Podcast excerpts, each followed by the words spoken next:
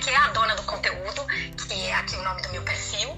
E, eu ajudo mulheres e marcas, mulheres empreendedoras e marcas, é, a colocar a sua voz nas redes sociais de uma maneira é, assertiva, de uma maneira com qualidade, de uma maneira autêntica. E, e, esse é o meu trabalho hoje em dia. Eu reúno, eu passei por várias redações, é, eu tenho uma vasta experiência aí em redações de grandes veículos. Trabalhei no Jornal Estado de São Paulo, trabalhei na, na editora Globo Condenaste, na revista Glamour, trabalhei na revista Abril, trabalhei na, no blog do Garotas Estúpidas. Então, enfim, eu tenho bastante experiência com esse lado da mídia, né? Por isso que é um, um conteúdo interessante. Eu já vi muito media training acontecer, eu já trabalhei inclusive em empresa e agora tô migrando para esse lado do marketing. Agora não, né? Desde o do ano passado eu já venho trabalhando com marcas e ajudando essas mulheres nas redes sociais a colocar aí as suas vozes. E você, Norma? Conta um pouquinho. Quem é e, você? Então, eu, eu, além de ser essa pessoa atrapalhada, organizando aqui esse monte de fios, bom, é, eu sou psicoterapeuta de orientação psicanalítica, mas eu tenho, eu passei antes de chegar na psicanálise, eu passei por várias escolas e hoje eu vou me dedicar à escola teórica da corporal. Esse eu agradeço a, o, o a, participar pelo convite da Aline, né? E com o maior prazer, o que eu puder, o que estiver ao meu alcance, eu vou trazer as questões do inconsciente como está inscrito no corpo ou como que nós podemos ir é, captando, aprendendo expressões do inconsciente através do corpo, que como ah, muito bem colocado no livro do Pierre Vai, o, cor, o corpo fala, né? Ok? Estou à disposição, tá, Aline? Eu, eu convidei a Norma, gente, porque eu tenho a maior admiração por ela. A Norma, ela tem um curso, inclusive ela é criadora de um método é, chamado metacomunicação, que ela ensina é, pessoas, principalmente é, psicólogos, psicoterapeutas, pessoas da área da saúde, mas também coaches e, e outros profissionais que cuidam do desenvolvimento humano, né, mediadores, cuidadores, cuidadores em geral. Cuidadores em geral. Ele, ele, é um curso muito interessante, gente, porque ele ensina a, a, o profissional, no caso, a ver a entrelinha do que o paciente em terapia, do que aquela outra pessoa está querendo de fato dizer, o que está ali escondido, é, as sete chaves no inconsciente daquele paciente, de repente, mas que ele consegue transmitir por meio de gesto, tom de voz, é, postura, ou então ela até tinha dito que faz também uma. Ela ensina as pessoas a fazer análise de sonhos, análise de sentimentos, análise de emoções. Então é um curso muito interessante que, na minha opinião, ele, ele óbvio, é, ele tem um público-alvo ali, mas que qualquer pessoa poderia se beneficiar de um curso desse, porque você consegue ler a outra pessoa e, enfim, consegue. Imagina, você conseguir ler seu chefe, conseguir ler o seu cliente, conseguir ler, enfim. Eu acho que é um, um curso muito, muito maravilhoso mesmo, que vale a pena. A Fernanda Moraes, ela é acupunturista e ela tá falando incrível, seria maravilhoso para mim. Fê, para você seria perfeito. Você que lida com gente, com dores, com dores muitas vezes da alma, né? Que a gente não sabe da onde vem essa dor, uma, uma dor do corpo, mas que também é da alma, seria maravilhoso para você. Mas começando aqui a nossa. Vou fazer tipo uma entrevista. Eu tô me sentindo hoje a, sei lá, a Fátima Bernardes entrevistando a Norma, porque a Norma é muito chique. Imagina. Vamos lá. Ô, Norma, eu peguei por base uma, uma, uma matéria recentíssima. Saiu agora no finalzinho de, de abril, na BBC Work Life. Eu até coloquei nos meus stories depois, quem tiver interesse pode dar uma olhadinha. Ela mostrou uma coisa muito interessante, que o porquê das reuniões de teleconferência, né, de videoconferência, reuniões online, é, deixam a gente tão cansada, tão exaurida, né? É porque elas demandam muito na, na matéria. Eles falam que demanda muito mais atenção, gera muito mais estresse do que uma conversa tete a tete, uma conversa ao vivo, né? Porque numa chamada de vídeo, que é como essa aqui que a gente está hoje, os participantes eles precisam se esforçar muito para desvendar pistas não verbais, como expressões faciais, tom de voz, linguagem corporal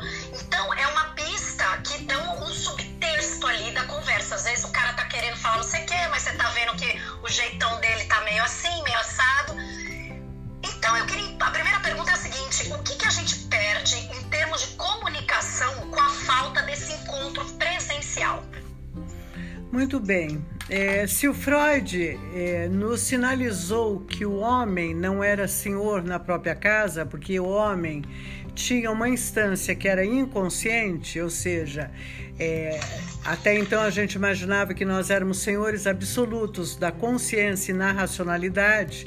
O Freud disse: não, não é assim. Nós temos uma parte inconsciente que esta sim nos comandam. Então, essa surpresa foi muito impactante na época, 100 anos atrás.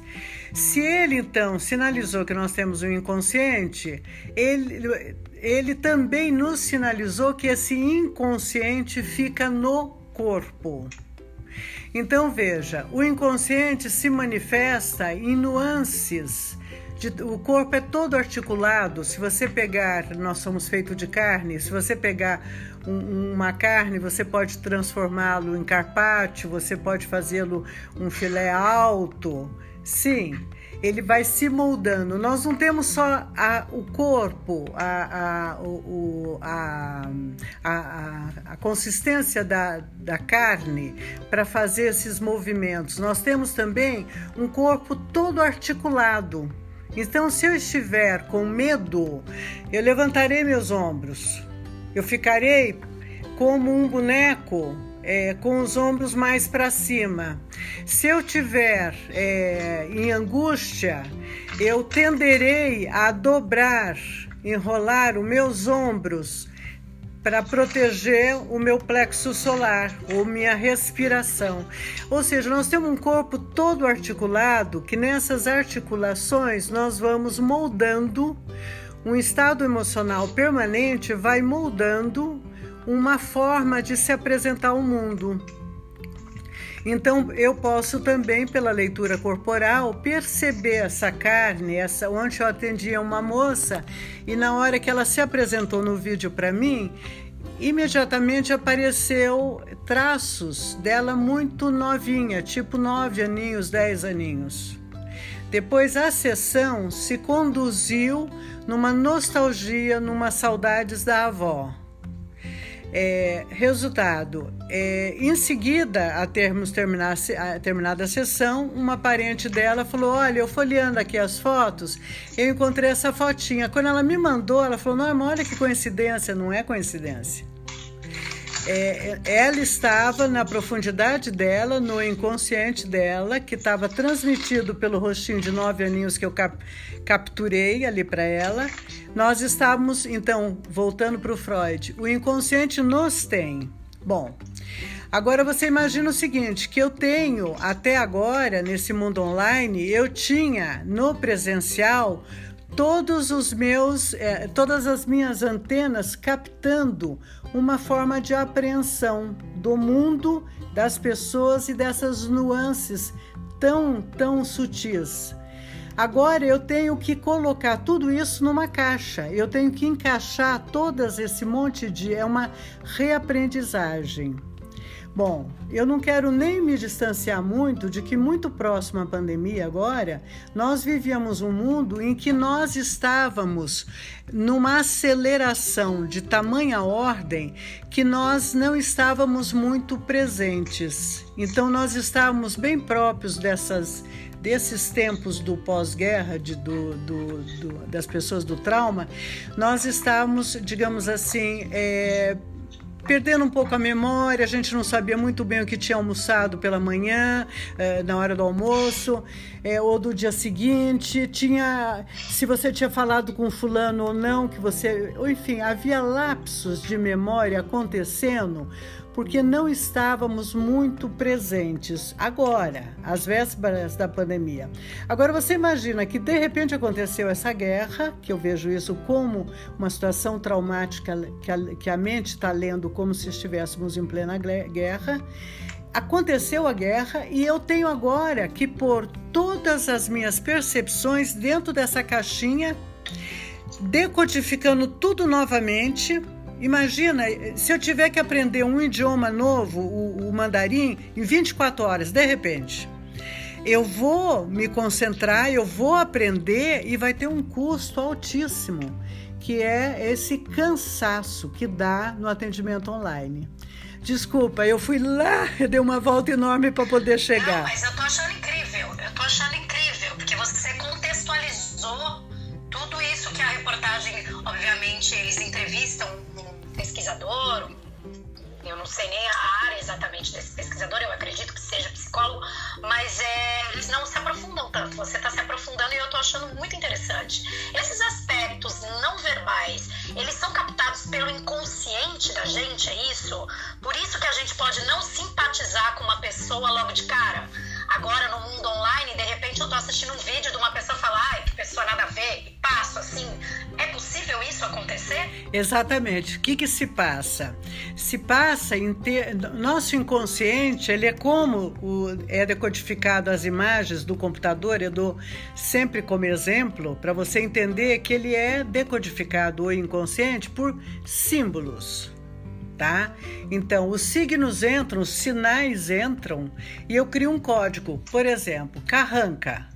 Alguém no seu corpo, de tanto sentir é, raiva, começa a desenhar nessa carne que é molinha hum, um senho fechado de raiva.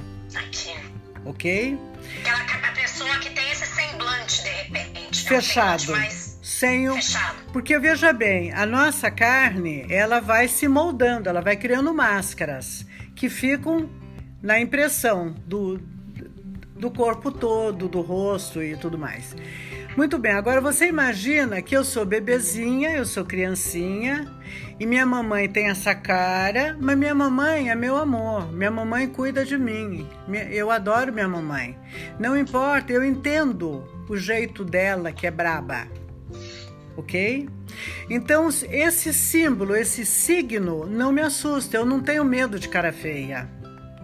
Diferente se eu tenho um símbolo, um signo introjetado na minha psique, de que não, pessoas brabas, né? A minha mamãe era um doce, era toda docinha e de vez em quando ela sofria muito porque alguém muito brabo a maltratava e eu testemunhava isso. Então eu vou introjetando traços de antipatia, simpatia, de confiança, de não confiança, ok? Que interessante isso. Eu, eu tenho, eu escutei é, na rádio eu escuto muito rádio, eu sou, assim, é, é, é, coisa de jornalista, eu escuto muito rádio de notícia. E, e, nesses dias na Band News FM tinha uma pessoa especializada em empreendedorismo e estava falando desse momento de, de comunicação, de que tá, tá um momento difícil, principalmente para os gestores, principalmente para o cara que tem um negócio, uma pessoa que tem um negócio que tem que falar com seus funcionários. E, e nesse mundo do, do, da comunicação, muita coisa se perdia. E ele falou uma coisa muito interessante que assim, é até uma dica. A ata, uma ata de reunião nunca foi tão importante. Né? Hoje em dia, quando a gente tem uma reunião, digamos assim, seja com muita gente, seja uma, uma reunião entre duas pessoas, você tem que fazer uma ata de reunião, porque lá você vai colocar, então, fulano, significa que falamos isso, isso e isso, ficou acordado aquilo, aquilo, aquilo outro,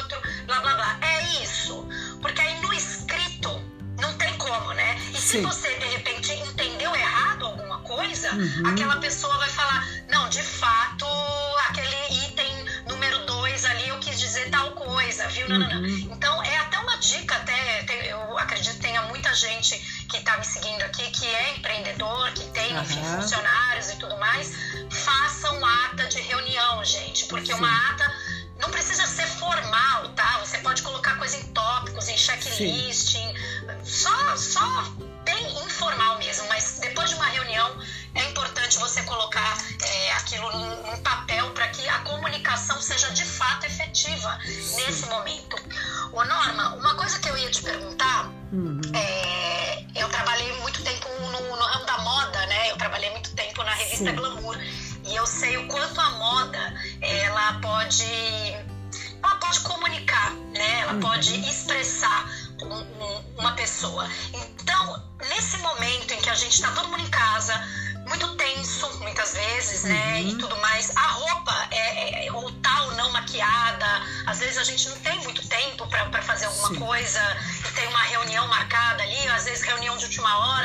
está no trabalho presencial, o chefe fala: vamos lá, reunião de última hora, não sei o quê. E aí, de, vez em quando, você tá lá em casa de pijama, lavando louça, e o chefe fala: vamos lá, reunião de última hora.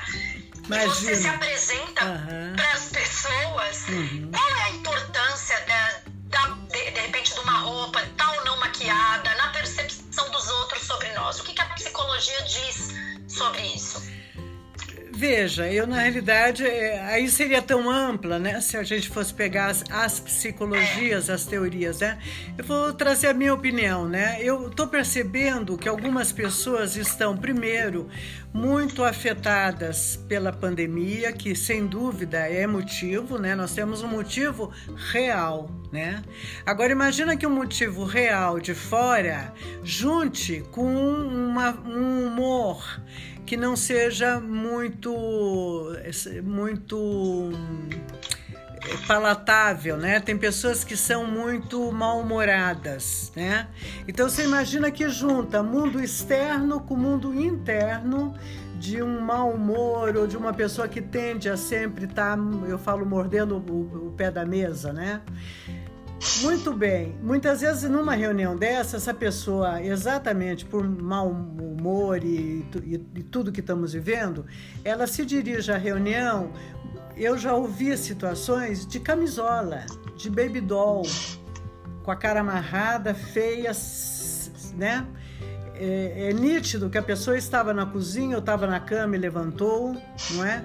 Sem cuidar de que, assim como nós temos que ter uma higiene conosco, né, com, com hábitos salutares com a nossa vida, né, mesmo sobre ameaças nessa guerra, é, você tem que ter o respeito ao outro, né? Porque eu acho que assim como eu vou tomar um banho, eu vou passar um, no meu caso, é hábito meu, passar um batonzinho, alguma coisa, por, pelo respeito que eu tenho a outra pessoa, ao me ver sentir-se bem e não estar tá descabelada e não estar tá mal-humorada por dentro e por fora, né? Eu acho que é uma questão de higiene mental e de respeito à, outra pessoa, tá, Aline? É, é, não custa termos duas roupas, uma roupa para ficar em casa e uma roupa preparadinha para um momento que eu vou fazer um vídeo, que eu vou atender uma pessoa, não é? É uma, é uma questão salutar, né? A Anne Marie diz aqui: acho importante, mesmo dentro de casa, se arrumar para os compromissos como forma de se dispor física e psiquicamente. É muito interessante isso que você está falando. Eu, eu como é, especialista em conteúdo,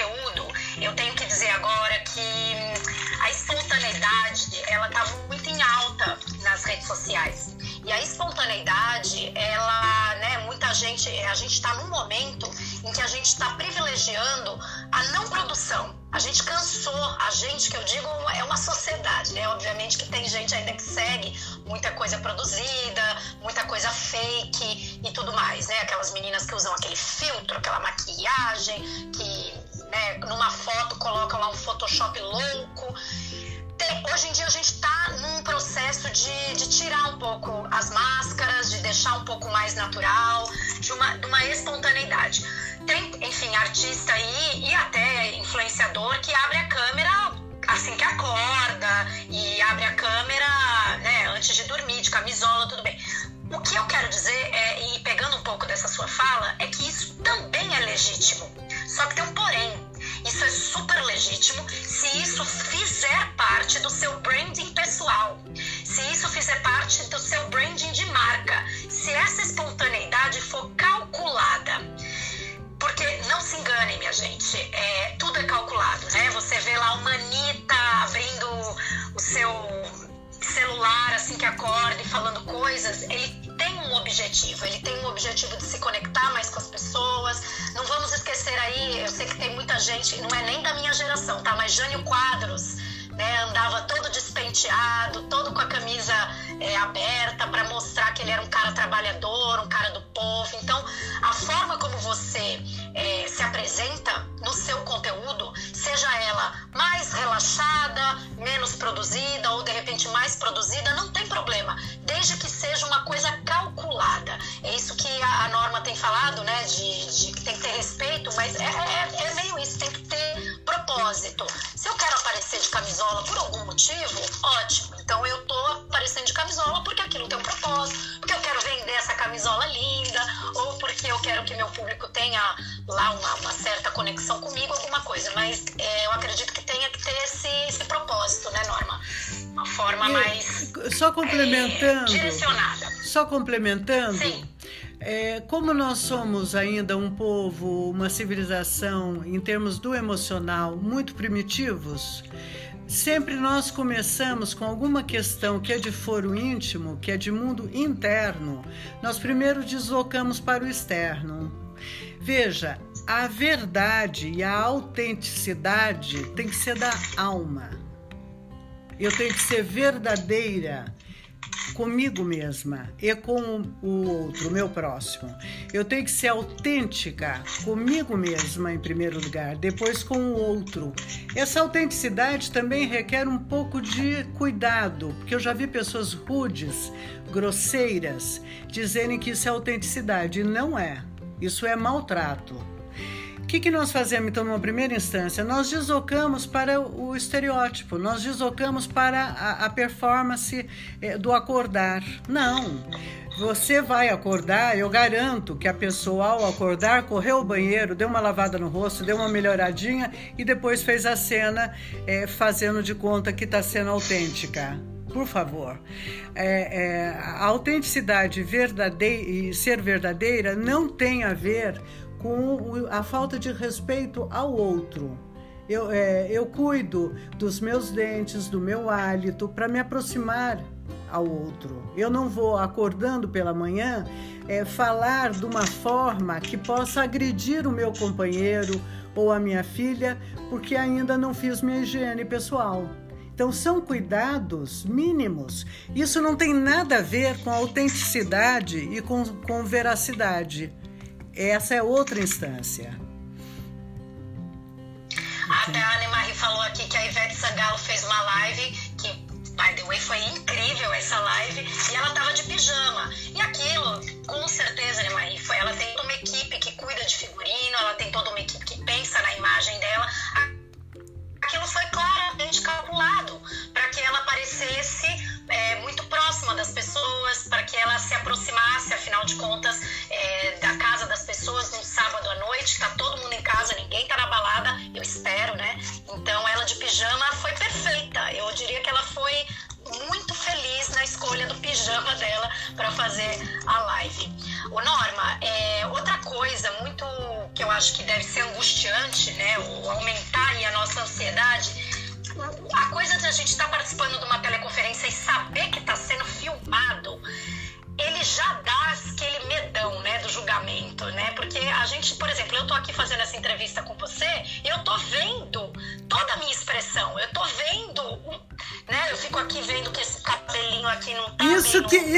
você é um que... broto. Imagina quem tá na minha idade. que a gente vê os defeitos muito maiores, muito mais ampliados.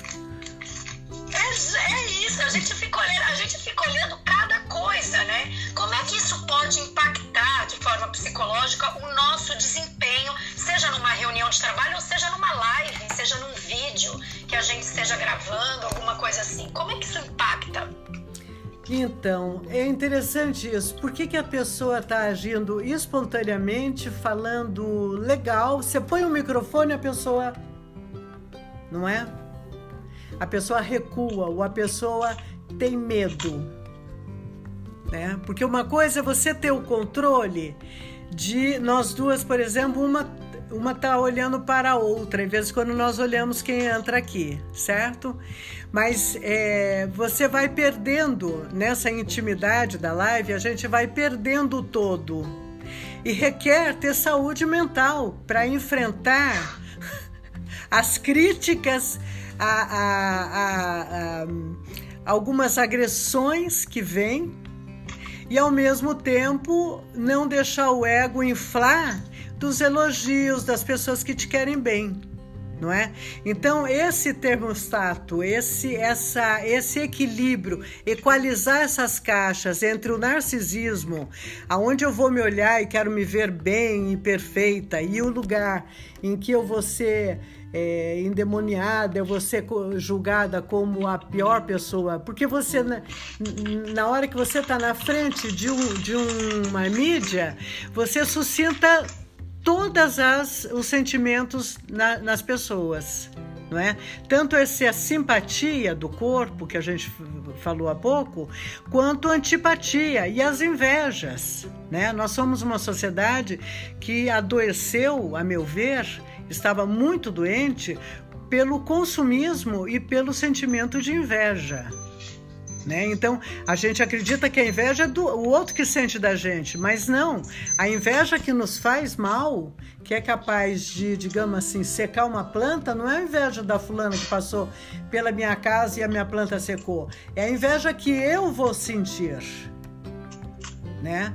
Nós, a gente, é, é, quem faz análise, quem está em psicoterapia, sabe que são sentimentos muito primitivos, tanto dos ciúmes quanto da inveja. Agora imagina que a naturais, né? Não, a Bíblia começa com Caim matou, matando Abel por inveja, já dizendo que a nossa civilização seria marcada por sentimentos muito primitivos que dá vontade de matar o outro, que é ciúmes e inveja. É, é, é a Bíblia já é clara aí. Então, agora imagina que o consumo, imagina que a questão da, da, da, da aparência é, é, faz parte dessa sociedade doente que nós estamos nela até agora. Né? Em que o querem dar um tecido. A Ana Marie falou uma coisa que, que vou falar e complementa isso que você está falando. Toda idade tem sua beleza e vai contra a maré de uma sociedade que dita que temos que ser eternamente jovens. Assina embaixo. E é muito isso que você estava falando. Isso. Agora imagina, né? É, uma coisa, você pega, por exemplo, uma, uma pessoa é, que teve uma vida mais dura, você pega uma moça na sua idade, mas que não tem acesso às condições que você tem, é lógico que o processo de envelhecimento vai ser muito distinto né? E muitas vezes é, vocês têm a mesma idade, não é? Então essa é uma sociedade até então que levanta sempre a inveja. Ok? Não sei se eu respondi a sua, a sua pergunta. Sim, eu, eu, é, você, eu perguntei como é que isso pode, como é que isso pode afetar o nosso desempenho, né? Eu acho que, ah, sim. que é o medo do julgamento, né? Isso. Eu acho que por, por, porque, porque a gente julga Quantas e quantas vezes eu mesma já não assisti alguém e falei, ai, que nada a ver essa pessoa. E aí, na hora que eu me coloco nessa posição aqui, de estar tá, né, sob o alvo aqui dessa, dessa câmera, eu tô com medo de ser julgada também. Então, então é, o, o, julgamento que a gente faz pelo outro, eu acho que nesse momento que todos nós vamos virar comunicadores, uns mais, outros menos, o medo do julgamento é gigantesco, né?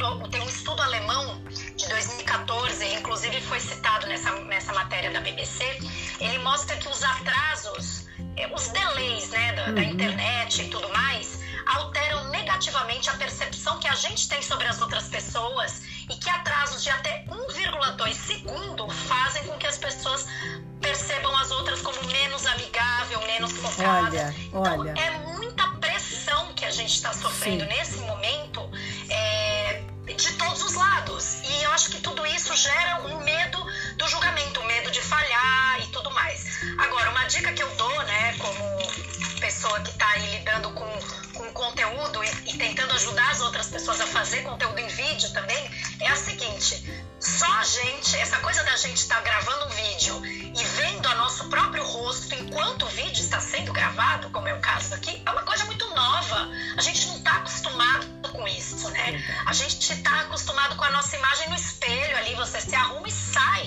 E você não fica analisando cada detalhe da sua fala, como que você levanta aqui quando você fala. Você não, você não fica analisando. Então, então isso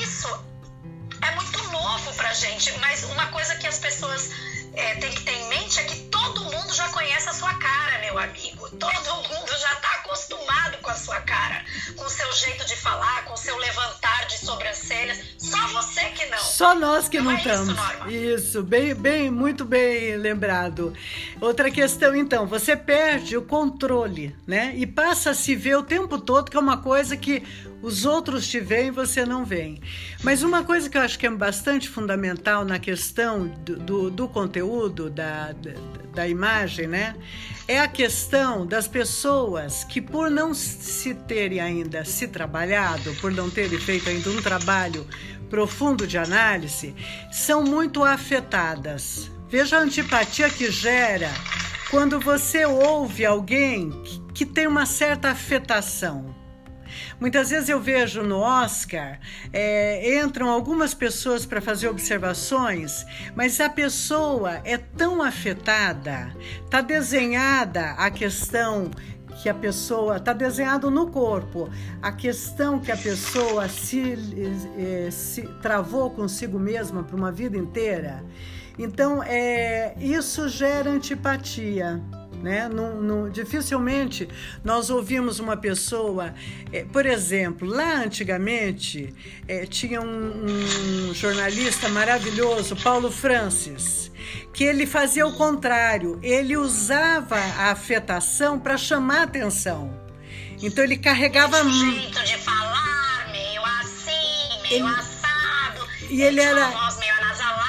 E ele era ácido. Né? A gente vê alguma, um pouquinho dessa acidez no, no, no carnal e também no, no, no, no pondé. Né? Você vê um pouquinho uma acidez que é, pega bem, já criou o estilo deles.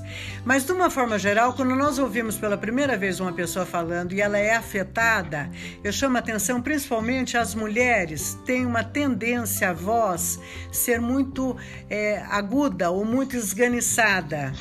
É, cria antipatia na hora. E também me chama atenção, eu ouço muito a Folha e, e, o Estadão pela manhã por podcast.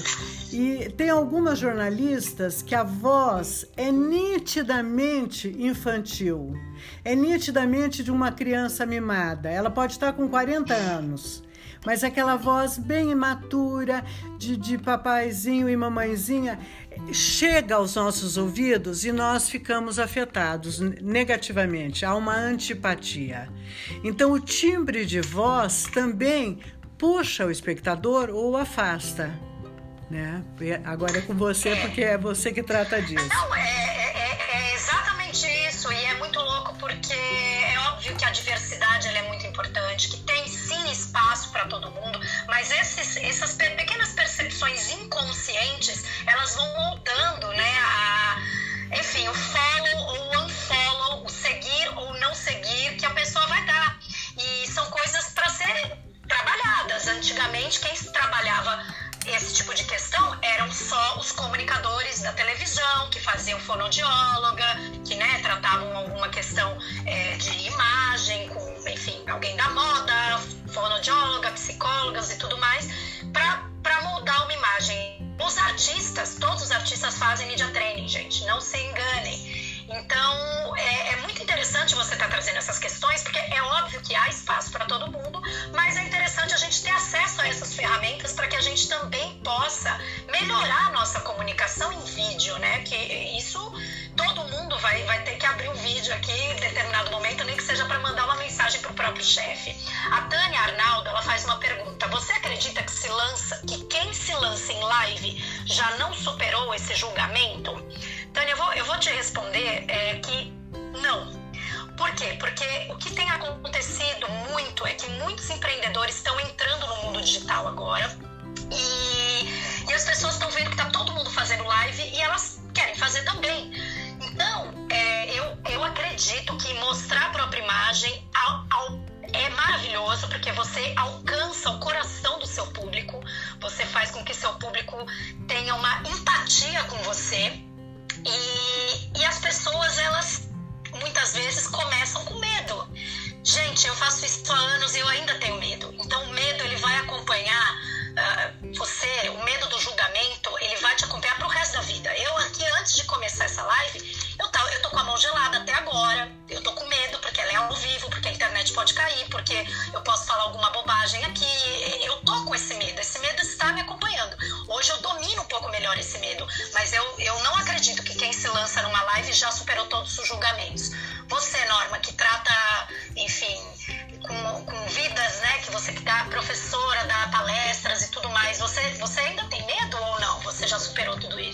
Um pouquinho antes de, de entrarmos aqui, eu tive que fazer uma meditação por os pés. Então, deixa eu dar a dica, né? Para questão de ansiedade, ah, pode ser?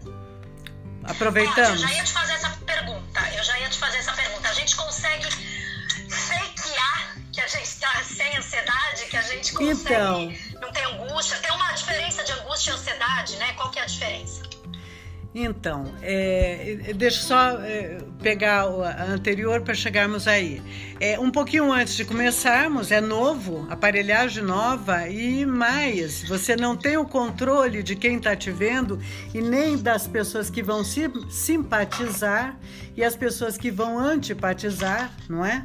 Então é natural que haja uma taquicardia, um, um, uma, uma aceleração cardíaca, né?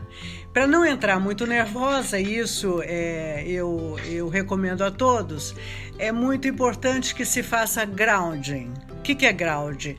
É eu me, é eu me apoiar nos meus pés. Por quê? Porque a respiração, a, a respiração saudável, a respiração do relaxamento é a respiração do assoalho pélvico, ou seja, eu tenho que respirar no mais baixo possível do meu pulmão para chegar a ativar os gânglios do parasimpático que ficam próximo à minha virilha ok? Então, se você vê um cachorrinho dormindo, você vai ver que a barriguinha dele está soltinha. Ou um bebezinho, você vai ver que a, a barriguinha, a respiração está toda ali bem na, molinha. Por quê? Porque eles, eles estão, os gânglios que estão trabalhando é do relaxamento. Mesmo para questões de sexualidade, esse é um lugar da respiração que relaxa. Se você está a mil por hora trabalhando com todo o seu simpático, que os gânglios são aqui próximo do pescoço, perto da clavícula, tá? É, ativados que estão para guerra, para correr, para a vida, e você está respirando no, no alto do peito, você está numa respiração ansiosa, como há pouco eu estava porque ia fazer a live. Então veja, o que, que eu faço? Eu tenho que fazer um ground nos meus pés. Eu fico em pé, plantada nos meus pés, respiro com o joelho fletido, porque se eu ficar com o joelho estancado, eu subo, eu trago novamente toda a respiração para cima. Então, o joelho fletido como do macaco, respirando no baixo ventre, certo? Vou para baixo e ali eu começo a diminuir a adrenalina e a ansiedade que estava há poucos minutos aqui em cima, tá? Essa respiração, ela serve para tudo. Eu já tive paciente que situação de extremo estresse para as coisas não caminharem para algo muito grave, me, fala, me revelou isso, Norma. Eu lembrava do ground e eu ia para um lavabo pequenininho toda hora que eu sentia que eu pudesse explodir naquela situação de um, uma situação familiar de abuso, né, muito, grave. Eu ia e fazia o grounding. Novamente eu saía dona de mim. Voltava e novamente se descortinava o dia e se enfrentava a situação. Então, em situações de ansiedade, em situação de, de muito estresse, façam o ground. Em situações que você veio muito agitada, seu companheiro está em outro ritmo e você quer perder aquela aceleração, façam o ground, tá? Ele pode ser feito é, com a planta é, dos pés, mas eu também posso estar nessa posição deitada na cama com os pés bem apoiados no próprio colchão e respirar no baixo ventre para ir naturalmente saindo fora da loucura da vida, do mundo e voltar-me para mim ou para aquele momento é, de intimidade, ok? o Maravilhoso. Som... Ah. E eu acho que você podia ensinar também, Norma, aquela técnica da gente liberar todo o estresse emocional, lixo emocional. A Norma tem uma, uma, uma expressão muito legal que é a lata de lixo emocional, que a gente vai acumulando talvez angústias. A angústia, ela, ela me explicou que é a preocupação excessiva, né? A gente não sabe com o que, o medo de alguma coisa acontecer é uma angústia. E, ou então ansiedade, que a gente está a mil por hora, muito louca, querendo antecipar tudo. Acho que a gente está oscilando aí entre, nessa pandemia entre ansiedade e e angústia, como que a gente pode é, colocar isso para lata do lixo mesmo, emocional, para que a gente, quando entre num vídeo, a gente entre ah, relaxada para poder prestar atenção e passar o nosso conteúdo Então, acho que tem um monte de perguntas aí, né? Quem sabe estejamos já estejamos chegando próximo ao final, então a gente tem que responder um monte de coisa. Bom, primeiro lugar, Diferença de ansiedade para angústia. É, normalmente você tem a porta de entrada de sentimentos mais é, ligadas ao medo, de, de sentimentos é, em que o, a, a, porta de, a, digamos assim, você vamos pegar o medo. Você tem primeiro uma apreensão. Se você aprofunda, você tem um, um medo, né? Apreensão, medo, pânico, pavor e horror. Até chegarmos ao desespero, certo? É mais ou menos dentro dessa ordem. Pode ser que eu tenha investido algum, algum desses sentimentos. Eu estou dando a porta de entrada dos sentimentos ligados ao medo, chama-se ansiedade. Eu tenho uma, uma percepção sutil de algo que pode acontecer no futuro, agora imediato. Eu tenho, tenho medo de algo.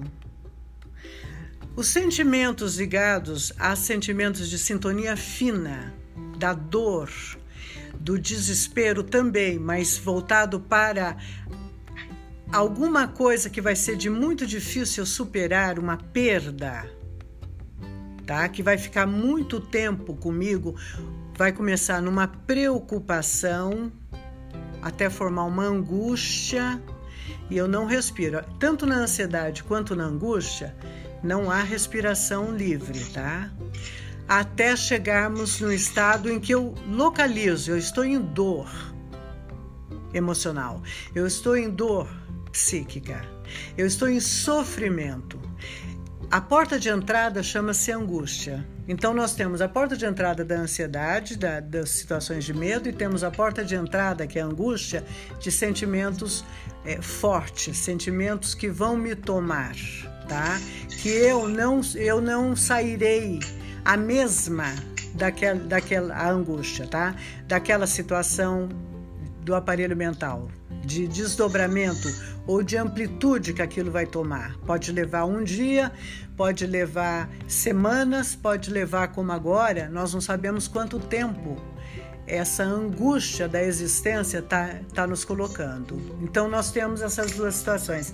Desculpa que você me fez algumas perguntas juntas. Ah, não, é, como eu ampliar? Que você falasse da meditação. Isso. Aquelas para a gente sentar algumas horas antes, né? Então se eu vou ter um compromisso, quanto tempo antes é legal e por que, que tem que ser esse tempo antes, o que, que, é, o que, que se faz. Aí vai de encontro também com a pergunta da Bianca. Norma, existe alguma técnica que nos ajude a falar com mais clareza, pausadamente? Acho que uma técnica, é, é, é, essa técnica que a Norma vai ensinar agora é muito boa, porque você libera as suas emoções e você vai mais limpo para o compromisso que você tenha em vídeo, vamos dizer assim. Então, eu tenho um podcast que dá passo a passo de uma meditação que ela é mais voltada para o psicológico do que para a espiritualidade. Não que a meditação não te leve à espiritualidade. Se você for para a, a espiritualidade, maravilhoso, aí você a teve completamente. Mas digamos, como a Aline pontuou, que você vai fazer uma reunião e você está muito ansiosa, daí também biolia Acho que Bia, né? Que perguntou. Bianca. Bianca. Então, mas é, é, se você tiver numa reunião, que você vai fazer uma reunião, se você tiver muito ansiosa, o que, que vai acontecer? O pensamento vai ficar atropelado, a palavra não vai vir pela ansiedade. Então, o ideal, né? A meditação, se você vai escoar a, os sentimentos que estão sendo vivenciados ali pelo seu, pelo seu psiquismo, gente, quando eu falo sentimento e emoção e aparelho mental, saiba que não existe uma localização, tá? No corpo esses sentimentos. Se ele tiver que ter, ele vai ter aqui, no timo. Então veja bem o paradoxo que eu estou te falando. Eu comecei essa live dizendo que se o Freud falou do inconsciente, depois ele localizou que estaria todo no corpo. Mas eu estou falando que aparelho mental, aparelho psíquico, não tem um lugar, não está no cérebro. A neurociência pode morrer de procurar no cérebro, não vai encontrar consciência, não vai encontrar aparelho mental é, fisicamente. O que nós temos é que via o corpo, as pulsões, nós vamos ter registros do que é psíquico e psicológico, ok? Mas você deve olhar as questões do emocional, dos sentimentos, sempre nessa região aqui, do lado do coração. Isso, você vai localizar um ponto de dor. Esse é o ponto para você pensar e é, para você entrar nessa meditação. Essa é uma meditação. E é um, é um ponto de dor mesmo. Quando você bota a mão e aperta, ele dói. Isso. Dói. Que é a glândula chamada timo, tá? Então você Respira nessa respiração do baixo ventre na sua meditação, sente-se sobre os isquios. Se você quiser, você pode pegar no meu podcast a, a condução dessa meditação. E num primeiro momento você vai respirando e você vai perceber que o tempo todo você é, é, é, é colonizada da, da meditação, puxada para para pensamentos, para situações que você viveu da vigília, do dia, ou que você ainda vai para o dia e está fazendo uma meditação, porque você vai ter a reunião meio-dia, e você está vendo ali passando uma série de pensamentos, ou a carranca do seu chefe, ou aquela fulana que entra em competição com você e vai estar tá presente, que roupa que você deve usar, aquele, todas as, as questões psíquicas e emocionais se desenham na sua mente. E você vai tranquilamente é auscultando, recebendo. Se você conseguir ouvir cada pensamento, você vai é, naturalmente levá-los para uma lata de lixo que acontecerá, não é algo que você vai ter que pensar. Exatamente porque vai se desenhar pensamento por pensamento, é que você vai tirar um denominador comum. Na época que nós fizemos aritmética, qual o denominador comum? Eu estou ansiosa, eu estou apreensiva pela reunião. Ok? Agora você já tem na lata de lixo o sentimento. Ou eu estou apreensiva porque eu não estudei o suficiente o conteúdo. Eu estou com medo porque eu não estou dominando completamente a reunião vai acontecer meio-dia. Então espera. Eu vou ter que por uma hora, agora é sete da manhã ou oito da manhã, eu tenho três horas, eu vou tirar uma hora em que eu vou pôr o pé no chão, respirar no baixo ventre e preparar partes fundamentais que eu ainda não tive tempo de ver. Então a meditação te ajuda a você se centrar e você localizar o que se passa na, no seu aparelho mental que está assim, no caso Bianca, Bianca, Bianca, o Bi, é, veja isso, veja aquilo. Então você vai para esse lugar e você se dirigirá a essa reunião muito mais segura, sabendo que vai bater o coração, que as palavras pode ser que, que, que, que se atropele, ok? Mas é uma tentativa, ok? É, a gente. É, uma coisa legal de falar é que tem que ser feito um pouco antes, porque você pode chorar, né, Norma?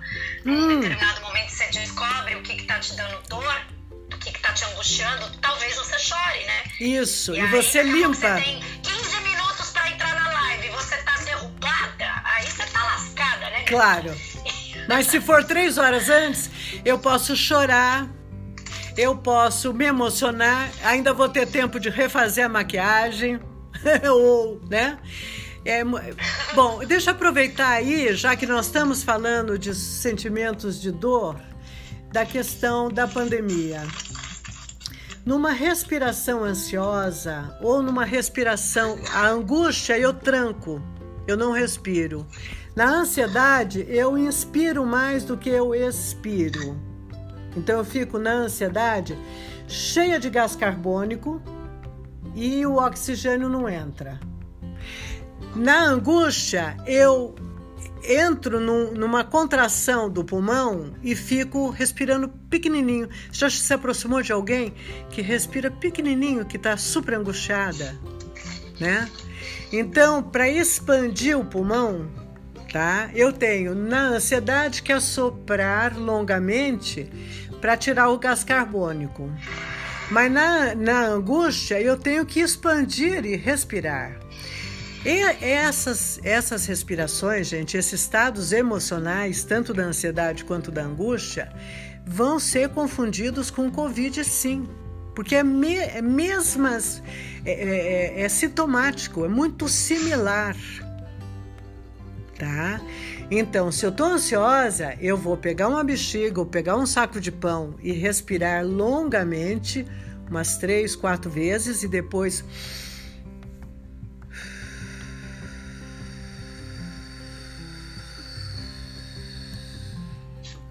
soltar todo o gás carbônico para poder respirar e eu falo, não, não estou com Covid, eu estou respirando. Eu não estava entrando ar, não é porque eu estou em pânico, né? Porque eu estou em, em, ansiedade. E na angústia... Ah, perdão, perdão. E na angústia eu vou é, perceber que eu não estou respirando. Se você estiver em pé, você vai na angústia respirar menos do que sentada e menos do que deitada. Então você se deita e expanda. Lá no baixo ventre, sempre a respiração te, deverá ser abdominal, tá? Respira um pouquinho, expande. Por isso que quando a pessoa tá para desmaiar ou tá para cair, ela sempre senta ou deita, porque o pulmão vai naturalmente expandir, tá?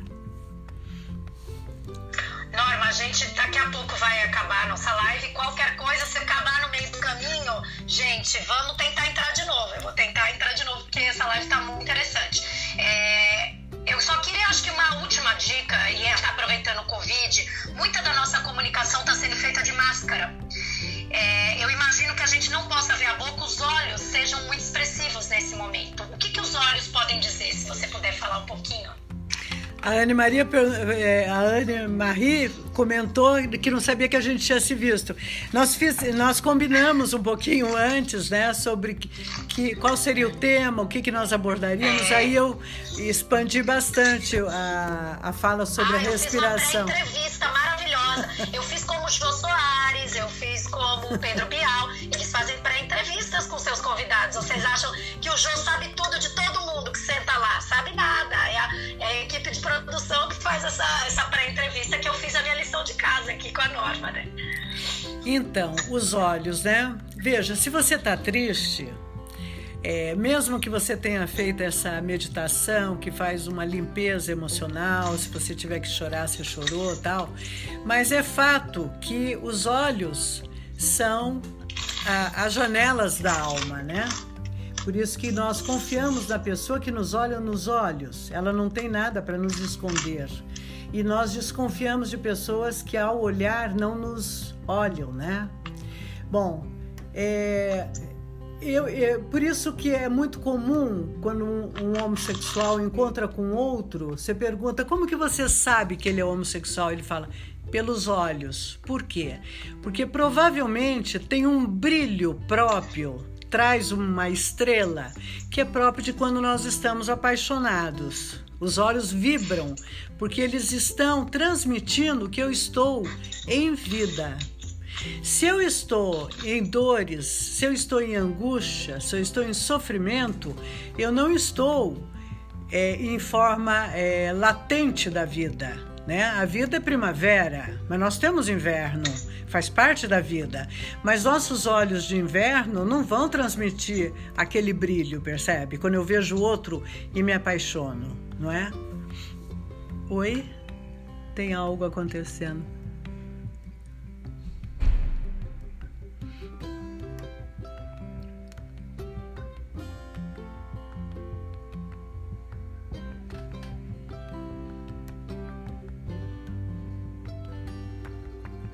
Oi.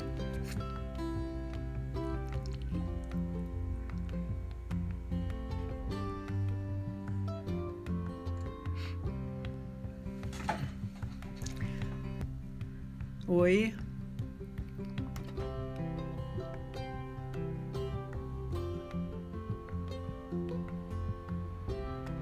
Uma conversa tete a tete, né? Encontro presencial. E você tem que gestos, em pequenas coisas, e você acaba exausta, sem saber por quê.